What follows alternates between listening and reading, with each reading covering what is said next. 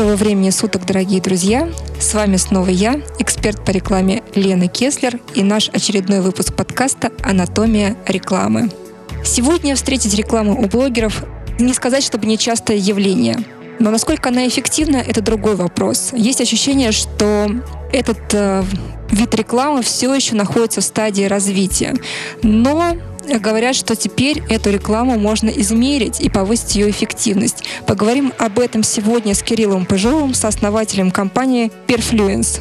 Да, Perfluence. Кирилл, здравствуйте. Добрый день, добрый день. А, Кирилл, очень интересная тема у нас затрагивается с вами, потому что действительно очень многие рекламодатели, они а, начали смотреть в сторону блогеров достаточно давно.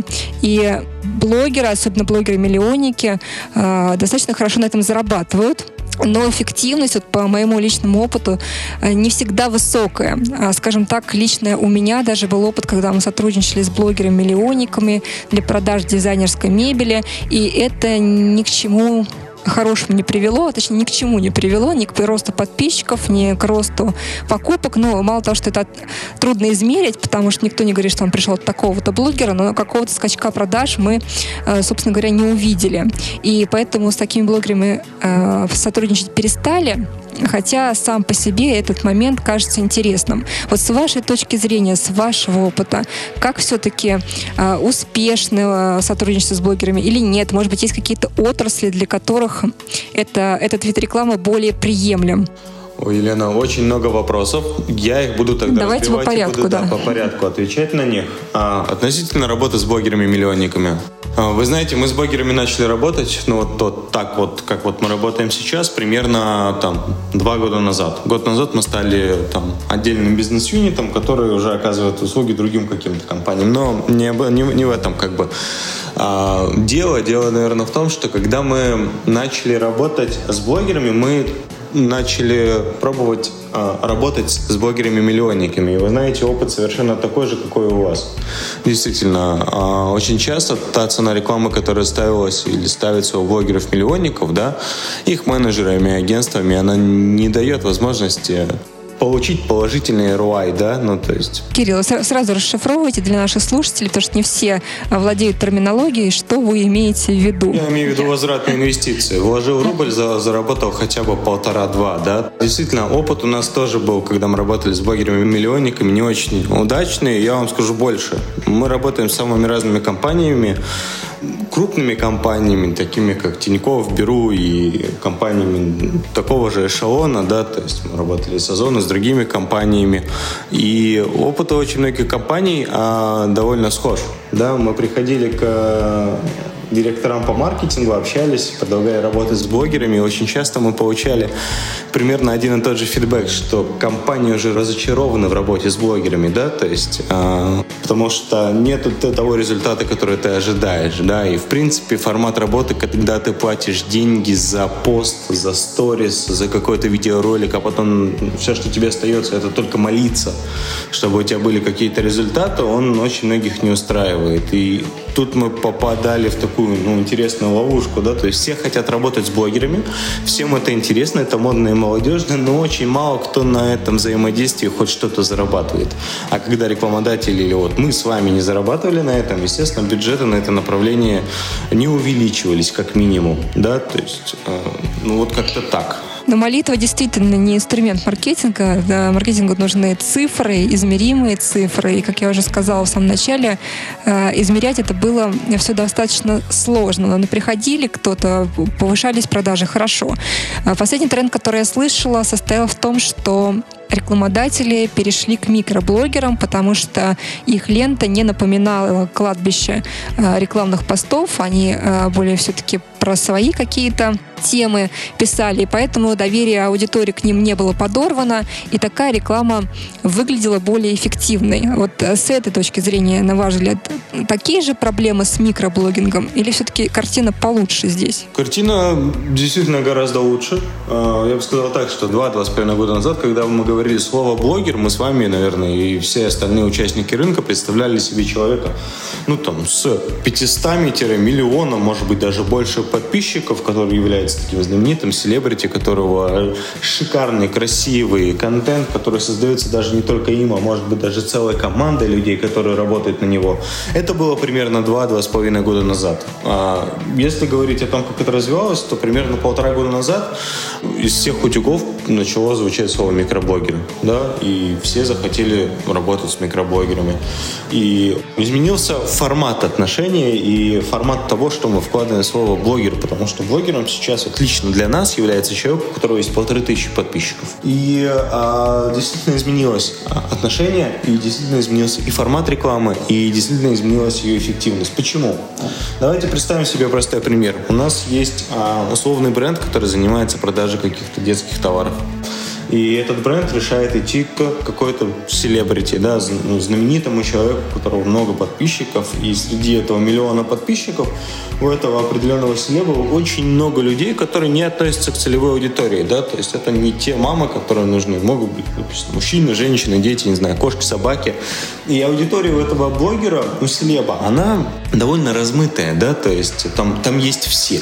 Кстати, как определить аудиторию у блогера? Потому что, конечно, при мы запрашиваем э, какие-то данные по аудитории, но она все-таки э, по статистике, которую предоставляет Инстаграм, э, то же самое, она довольно-таки размытая. Там можно посмотреть мужчина, женщина, возраст, но интересы, наверное, посмотреть нельзя. Вот. И это тоже такой э, фактор, который заставляет сомневаться в эффективности.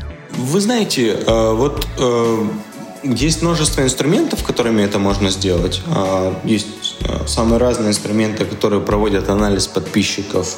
Допустим, мы анализируем подписчиков, блогеров, вплоть до того, какие интересы, какие наиболее популярные хэштеги у того или иного блогера. Но вы знаете, подход, тот, который вот есть сейчас или был, когда ты приходишь, даешь блогеру, условно говоря, миллион рублей и ждешь, что будет все хорошо, вот он не работает.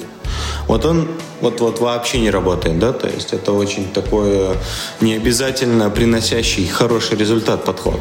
Почему я говорил, о, начал говорить о, там, о селебах и микроблогерах? И а, вот мы остановились на том моменте, что есть большой селеб, у которого реклама стоит довольно дорого, да, и есть, условно говоря, а, бренд-производитель детских товаров. И гораздо эффективнее, и на нашем опыте, и на, на опыте наших клиентов мы видим, что гораздо эффективнее те деньги, которые вы готовы потратить, ну, условно говоря, на одного селеба за 1 миллион рублей, взять и раздать условным 100 микроблогерам, на которые точно попадают под тематику, которая вам нужна. И эффективность такой рекламы будет гораздо выше. Именно поэтому микроблогеры сейчас, они очень сильно отжирают бюджет у тех же самых селебрити, потому что работать с микроблогерами можно более эффективно, чем работать с селебрити, которым ты платишь не только за какие-то ну, результаты, а платишь еще за имидж своего бренда и то, что его представляет такая знаменитая личность. Да, есть мнение, что у селебов, как вы их называете, э, аудитория, э, те, кто ориентируется, что если мы разместим, допустим, пост про дорогой продукт у какого-то селебрити с миллионом подписчиков и больше миллиона, значит, что у него его же подписчики точно так же зарабатывают. На самом деле это глубокий миф, потому что, скорее всего, большинство подписчиков это просто люди, которым нравится смотреть, как живет другой человек, и так жить они не могут.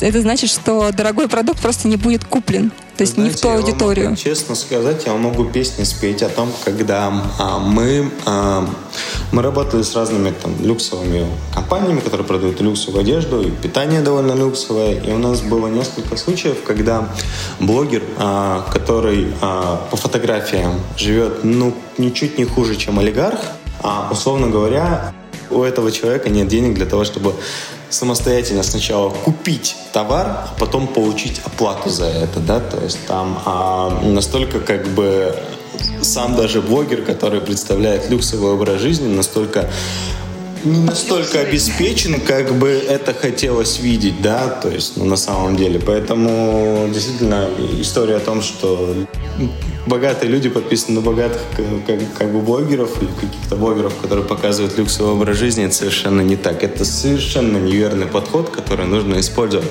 для того, чтобы продавать. Неважно, какие товары, люксовые или не люксовые. Самое важное, что нужно делать, и когда вы работаете с блогерами, это относиться к блогерам и к инфлюенс-каналу как к перформанс-маркетингу. Перформанс-маркетинге, если мы говорим о таких кон- конкретных каналах, как таргетированная реклама, как контекстная реклама, да, вы считаете каждый рубль. Вы потратили столько на рекламу, столько вы получили выручки, столько вы получили маржи, у вас такой ДРР и так далее и тому подобное.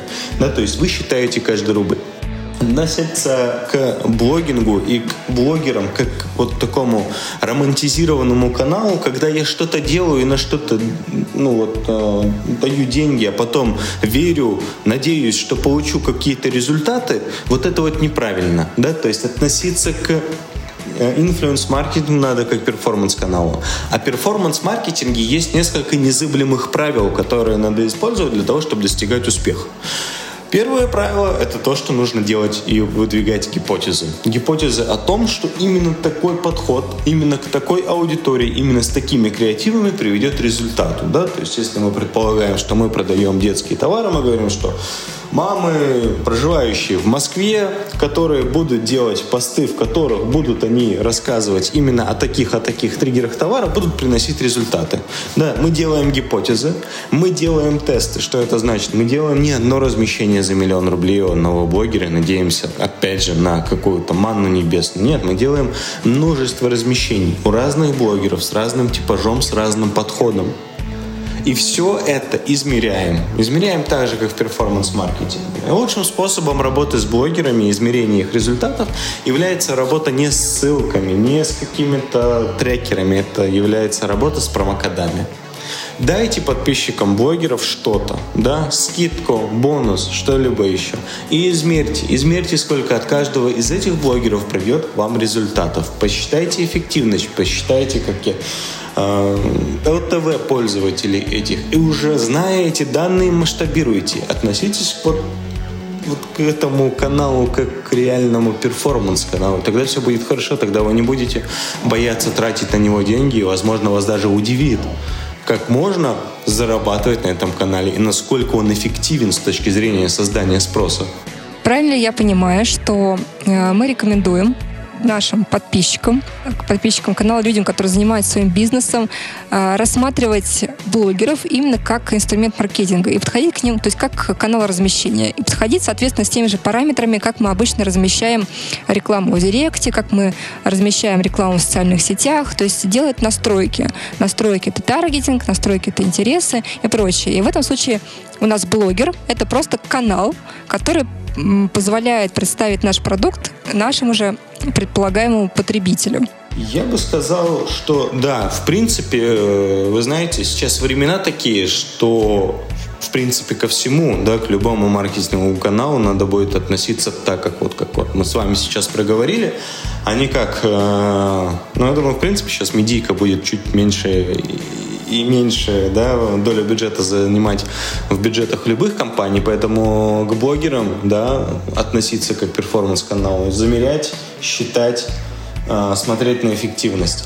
И э, надо понимать, что все-таки э, работа с блогерами, да, она ну, как бы дает очень много плюсов особенно для продуктов сложных, особенно для продуктов новых.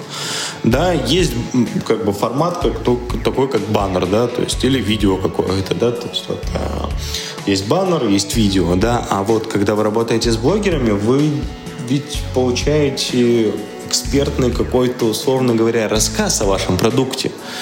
Поэтому очень интересный канал. Ни маленьким, ни большим компаниям нельзя его игнорировать, потому что, в принципе, люди, когда продают людям, это классно. Да, и я думаю, что этого все будет больше и больше. По поводу э, контента, по поводу представления, это в рекламе по ТВ, о тех же баннерах, которые мы размещаем э, в, в интернет, в социальных сетях, мы можем дать один баннер, он будет одинаково выглядеть и одинаково демонстрироваться.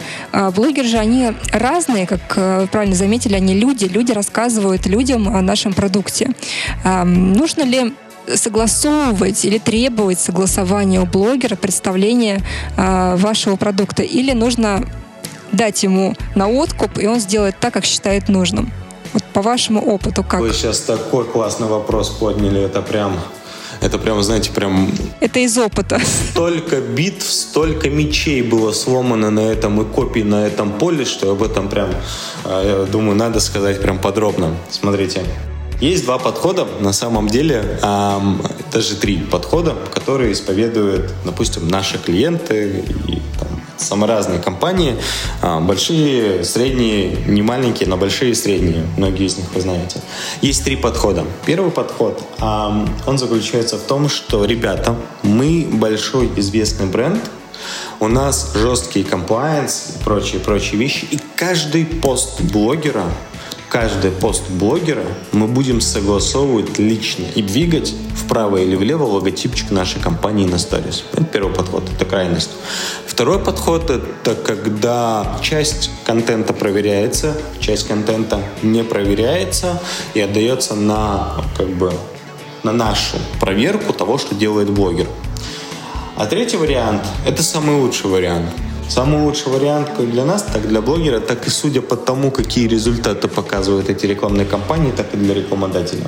Есть определенное ТЗ, а, довольно строгое оно может быть с точки зрения того, что нельзя употреблять определенные слова, нельзя проводить определенные сравнения, но контенту к подаче материала требований жестких нет. Да? Тут идет э, такой формат, когда говорят, блогер, ты делаешь вот все, что ты можешь, все, как ты хочешь, рассказываешь так же, как тебе нужно, но при этом ты э, остаешься в определенных жестких рамках. Это наиболее лучший вариант.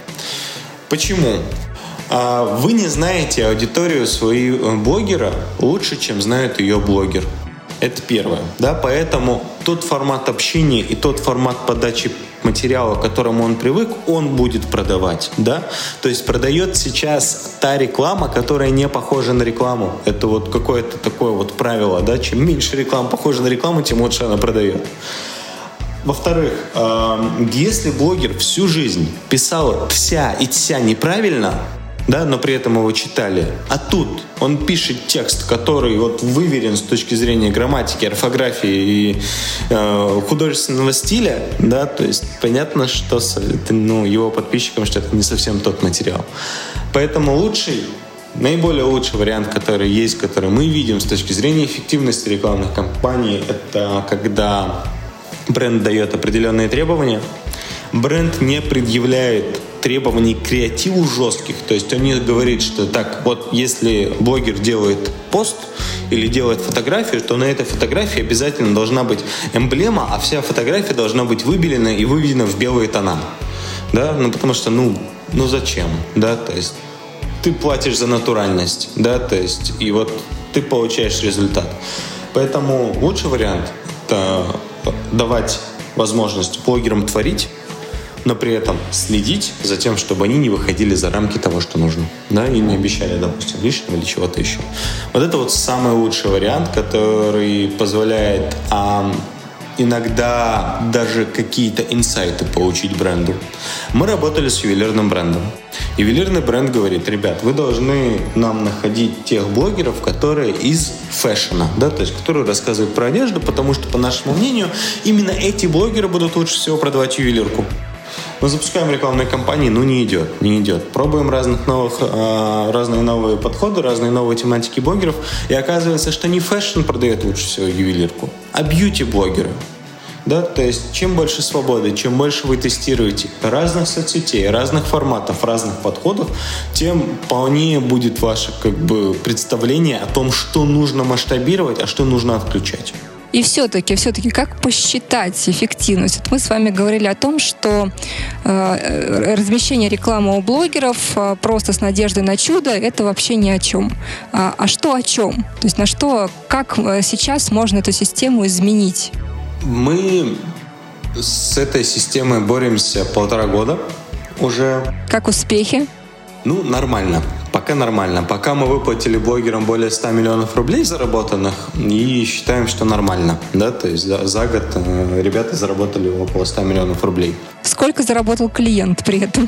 Вы знаете, с учетом того, а мы попытались посчитать GMV, тех клиентов, которыми мы работали, у нас получилось около 800 миллионов рублей, да, с учетом того, что мы работали с какими-то клиентами за привлечение новых клиентов, нам платили один раз, а потом когорты росли и давали хорошие результаты.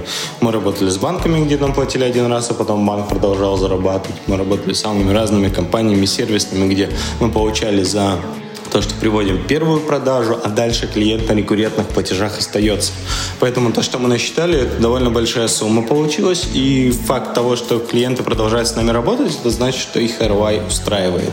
Кирилл, но я же правильно понимаю, что вы просто предложили другой подход. То есть мы платим теперь блогерам не за то, что мы размещаем в их блоге рекламу, и счастливый блогер на этом зарабатывает, э, а мы неизвестно, зарабатываем мы или нет. Мы как-то по-другому э, теперь должны действовать. То есть и блогеры по-другому получают оплату за свой труд. Да, мы предложили подход, при котором мы предложили блогерам а, и обосновали блогерам очень многим, что работая по модели CPA с эффективным блогером, с эффективным вашим блогом, вы можете зарабатывать на CPA да, на формате оплат за целевое действие, вы можете зарабатывать больше, чем на рекламе за посты. Сколько э, блогеров согласились с таким подходом? Ведь гораздо проще получить гарантированные деньги и э, не ждать э, рекламы выстрелит у тебя в блоге или нет. Так большой риск остаться ни с чем. Большой риск, большой риск. Но и при этом а, огромные возможности с точки зрения доступа к таким брендам, которые бы никогда в жизни не работали с маленькими блогерами и никогда бы в жизни не пустили их работать на своей площадке. Ну, просто потому что, условно, мы Unilever, ну вот, ну нет у них возможности собирать несколько тысяч блогеров там, с тысячей подписчиков и работать с ними по-другому. Да ну, неинтересно. А сколько блогеров на данный момент? На данный момент 50 тысяч зарегистрированных блогеров, которые а, работают на платформе. И в прошлом месяце мы сделали более 20 тысяч публикаций. Давайте расскажем про вашу платформу немножко. Она, а, во-первых, как называется, как ее найти, а, как регистрация происходит, как выбираются блогеры. Вот немножко подробнее про все, потому что а, на максимально разрекламированная платформа это GetBlogger. Угу. Там а, те, кто пользовался, ну, примерно понимают, понимает, э, как все там работает, понимает, какая часть уходит э, самой платформе, э, что не так просто договориться с самими блогерами, тебе могут отказать, да и блогеров, то, в принципе, найти можно, но не все всегда подходят. Поэтому как у вас дело обстоит? Ой, у нас все немножко по-другому. У так. нас, а, давайте со стороны рекламодателя. Да, конечно, да. Если со стороны рекламодателя, рекламодатель приходит, оставляет заявку а, и заполняет бриф. Приходит куда? Давайте скажем, как на называется ваш порт. Я все вот как-то стесняюсь, да, вот можно, нельзя, вот у вас так а, прям открыть. Можно, у нас все можно. мы, мы в, в помощь рекламодателям, да, тем, кто хочет развивать свой бизнес, стараемся максимально рассказать, что можно сделать. А, поэтому... Perfluence. Приходим, оставляем заявку, с вами связываются и дают заполнить бриф. В формате брифа есть несколько самых важных вопросов, которые мы спросим а, нашего клиента или будущего клиента. А, бюджет, за что вы готовы платить, сколько вы готовы платить и готовы ли вы давать условную скидку подписчикам блогеров на то, чтобы их приманить. И самое главное, отследить по промокодам блогеров то, что пришли, от какого блогера пришли, сколько денег оставили, чтобы мы могли работать. Как будет происходить история дальше? Будет запущена рекламная кампания внутри платформы, будет запущен проект. На этот проект будут откликаться самые разные блогеры из тех 50 тысяч, которые есть в системе. А помимо этого, наша команда менеджеров по работе с блогерами будет находить дополнительно блогеров и предлагать им работать с вашим оффером. Таким образом, у вас будет скапливаться довольно большое количество блогеров, которые хотят или готовы уже работать с вами. В вашем личном кабинете вам нужно будет выбрать лишь тех, кто к вам подходит или не подходит по тем или иным причинам. Можно ли ожидать рекомендацию от вас? Или э, мы должны сами понять, кто нам подходит, а кто нет? А, все блогеры, которых мы добавляем вам, они все проходят через нас.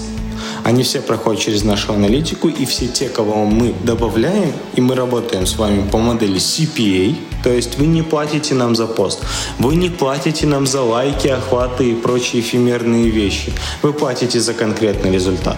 И блогерам вы платите за конкретный результат. Поэтому с точки зрения рекламодателя в основном самое важное это получить как можно больше блогеров и попробовать их. Какой примерно бюджет э, должен планировать человек, который работает с вашей платформой? Для того, чтобы э, с учетом тех ресурсов, которые мы закладываем э, для ведения рекламной кампании, э, сколько людей мы привлекаем, аккаунт-менеджеров и прочее, для того, чтобы мы были в нуле, то в итоге в течение месяца мы должны потратить с вами примерно 300 тысяч рублей по модели CPA. Да, это просто платная модель. То есть это не для самых маленьких клиентов, для самых для клиентов поменьше у нас есть отдельные решения, но я буду рассказывать о том, что вот сейчас наиболее интересно. Угу. А, поэтому, ну вот примерно 300 тысяч рублей, 200-300 тысяч рублей – это стартовый бюджет по модели CPA по постоплате. То есть вы не должны занести нам деньги, положить их на стол. Мы должны лишь с вами договориться, что если одно целевое действие, один новый клиент, и вы готовы за него платить тысячу рублей – то вы готовы с нами в течение первого месяца, чтобы мы привели вам 300 таких новых клиентов. Если мы приведем вам меньше, вы заплатите нам меньше. Э, то есть отслеживание эффективности происходит э, по промокоду. Человек приходит, говорит промокод, и вы понимаете, что он пришел с вашей платформы. Правильно да, понимаю? В большинстве случаев именно так. При этом есть возможность работать через установки приложения, AppsFlyer, Just, но самым лучшим форматом является формат работы с промокодами, потому что иначе лиды э, теряются по нашему опыту. Ну вот в этом-то и проблема, да, потому что сложно будет отследить, откуда человек пришел, и поэтому непонятно, э, как, как оплачивать. Ну, по промокодам, а, которые отлично отбиваются в CRM каждого клиента, да, это довольно легко понять. А, по другим форматам, да, могут быть какие-то потери данных ввиду работы трекеров. Клиент получает блогеров, получает посты, Ему не нужно общаться с блогерами, не дай бог, а, ну, там, условно говоря, тратить на это время клиент. Клиент должен заниматься своим бизнесом, общаться с блогерами, договариваться с ними, решать какие-то вопросы. Будем мы. Еще один немаловажный вопрос, э, я думаю, для многих рекламодателей, это форма оплаты. Большинство блогеров берут наличные, что очень, ну, наличные имеется в виду переводы с карты на карту, с физического лица на физическое лицо, что очень неудобно с точки зрения бизнеса да, потому что это расходы, доходы, это бухгалтерия, это все нужно как-то утрясать. У вас какая форма оплаты на вашей платформе? Мы э, НДСная компания, которая угу. платит все налоги, получает деньги, а вопросы выплаты блогерам мы решаем самостоятельно через свои вспомогательные системы. Угу. Тогда я рекомендую очень воспользоваться э, такой интересной платформой, ее поизучать, по крайней мере, зайти, э, посмотреть, что это такое. А, лично я точно воспользуюсь. Э, для своих клиентов мне бы хотелось предложить такой инструмент тем более в котором платится за целевое действие. Этого очень сильно не хватало на рынке. И действительно, вот эта вот история с блогерами уже подошла к какому-то моменту, когда Э, блогер приходит и говорит, я крутой блогер, у меня, э, вот я просто последний случай рассказываю. У меня э, больше 500 тысяч подписчиков. Все посты, которые я делаю, там приходят бешеные заказы. Давайте вы у меня разместитесь. Ну, многие, правда, предлагают по бартеру, если с дорогими предметами работают, они могут по бартеру, соответственно. Но для клиента это тоже деньги, то есть это деньги, которые он вкладывал в свой товар, поэтому ему тоже важно, чтобы э, была какая-то гарантия. И гарантий никаких, как вы понимаете. В вашем случае гарантии есть. То есть если никто ничего не сделал, то вы ничего не заплатили. Я правильно поняла систему? Именно так, именно так. Угу. Так частенько бывает. Вы знаете, с одной стороны, мы пытаемся сделать так, чтобы клиенту было хорошо и эффективно. С другой стороны, условно говоря, бизнеса находится блогером. Очень часто мы сталкиваемся с такой историей, когда блогеры, которые даже завоевывали какие-то награды, самые лучшие тревел блогеры и прочее, прочее, прочее, самым прекрасным контентом и сотнями тысяч подписчиков оказываются неэффективными с точки зрения продаж. Да, я думаю, они, они переосмыслили свое место в мире после нет, этого. Нет, нет, виноваты Мы. Ну, то есть в большинстве случаев возникает ситуация, когда блогеры, но к сожалению, к сожалению, сейчас так, что блогеры все-таки предпочитают винить платформу или рекламодателя и говорить, что нет, ребят, я все-таки велик, а вот вы что-то делаете неправильно. Это проще всего. Сложный бизнес с, с этой точки зрения. Вот, как это выглядит, если говорить со стороны блогера. Если у вас есть полторы тысячи подписчиков, из ТикТока вы, из Инстаграма вы, из Яндекс.Дзена, Ютуба, ВКонтакте вы можете зарегистрироваться в платформе и подать заявку на те проекты, которые у нас есть. У нас сейчас активных, по-моему, 84 проекта. 87. Это и такси, и образование, и маркетплейсы, и для детей, и питание, продукты, и одежда, и обувь. То есть каждый блогер а, получает возможность выбрать сам тот проект, который ему нравится. Не надо сидеть ждать, пока к вам в директ кто-то придет и предложит сделать за бартер пиццы там какую-то рекламу. Не надо идите и сами выбирайте, подавайте заявку. Если вы подходите по тем параметрам, которые ставит клиент, вы будете одобрены и будете работать и зарабатывать на этом. И при этом вы не ограничены, ну, условно говоря, тем, как вы делаете контент, сколько вы его делаете. Вы делаете так, чтобы продать. При том, что клиенты довольно большие, довольно популярные, довольно известные. Ну, то есть, если вот прямо вот сейчас это беру Тиньков, это Яндекс, это Farfetch, AliExpress и так далее. То есть, если а, это, это, это проекты, на которых хорошая конверсия, вы можете зарабатывать гораздо больше, чем если у вас там 5-3 тысячи подписчиков, и все, что вы делаете, вы ждете, когда к вам придут и предложат фиксовое размещение. Нет, выбирайте. Если вы инфлюенсер, от слова «влиять», вы можете влиять на свою аудиторию, вы можете убедить, показать и найти им то, что им может быть интересно. И зарабатывать на этом вместе с рекламодателем. Да. Кирилл немножко напоминает э, такого э, Илона Маска, э, только в, в блогинг-сфере, который э, решил перевернуть э, мир, и, по-моему, ему это удалось. Друзья, да, да, я очень рада, что наш подкаст «Анатомия рекламы», э, не знаю, первым или нет, но я надеюсь, что первым вам рассказывают про такие замечательные продукты, которые сейчас появляются для того, чтобы ваш бизнес был максимально эффективным. Мы продолжим радовать, да, радовать вас э, всякими интересными новостями. Если вас заинтересовала платформа, про которую нам сегодня, э, напомню, рассказывал Кирилл Пыжов, сооснователь компании Perfluence. Она называется также Perfluence. Мы напишем обязательно э, и дадим ссылочку в описании под постом. Можете зайти, поизучать все подробно, э, связаться, если вас это все заинтересовало. И мы надеемся, что ваш бизнес будет расти так же э, успешно, как летают в космос ракеты Илона Маска. А, Кирилл, будущее за вами, за Ой, нами. Будем надеяться. Спасибо вам большое. Первый опыт да. подкаста для меня э, было круто, было интересно. Спасибо да, спасибо, вам спасибо вам большое. Да. А, будем рады видеть вас э, в числе наших гостей. На сегодня с вами прощаемся. Дорогие друзья, с вами была Анатомия рекламы. И я, Лена Кеслер и Кирилл Пыжов. Всем пока. Пока.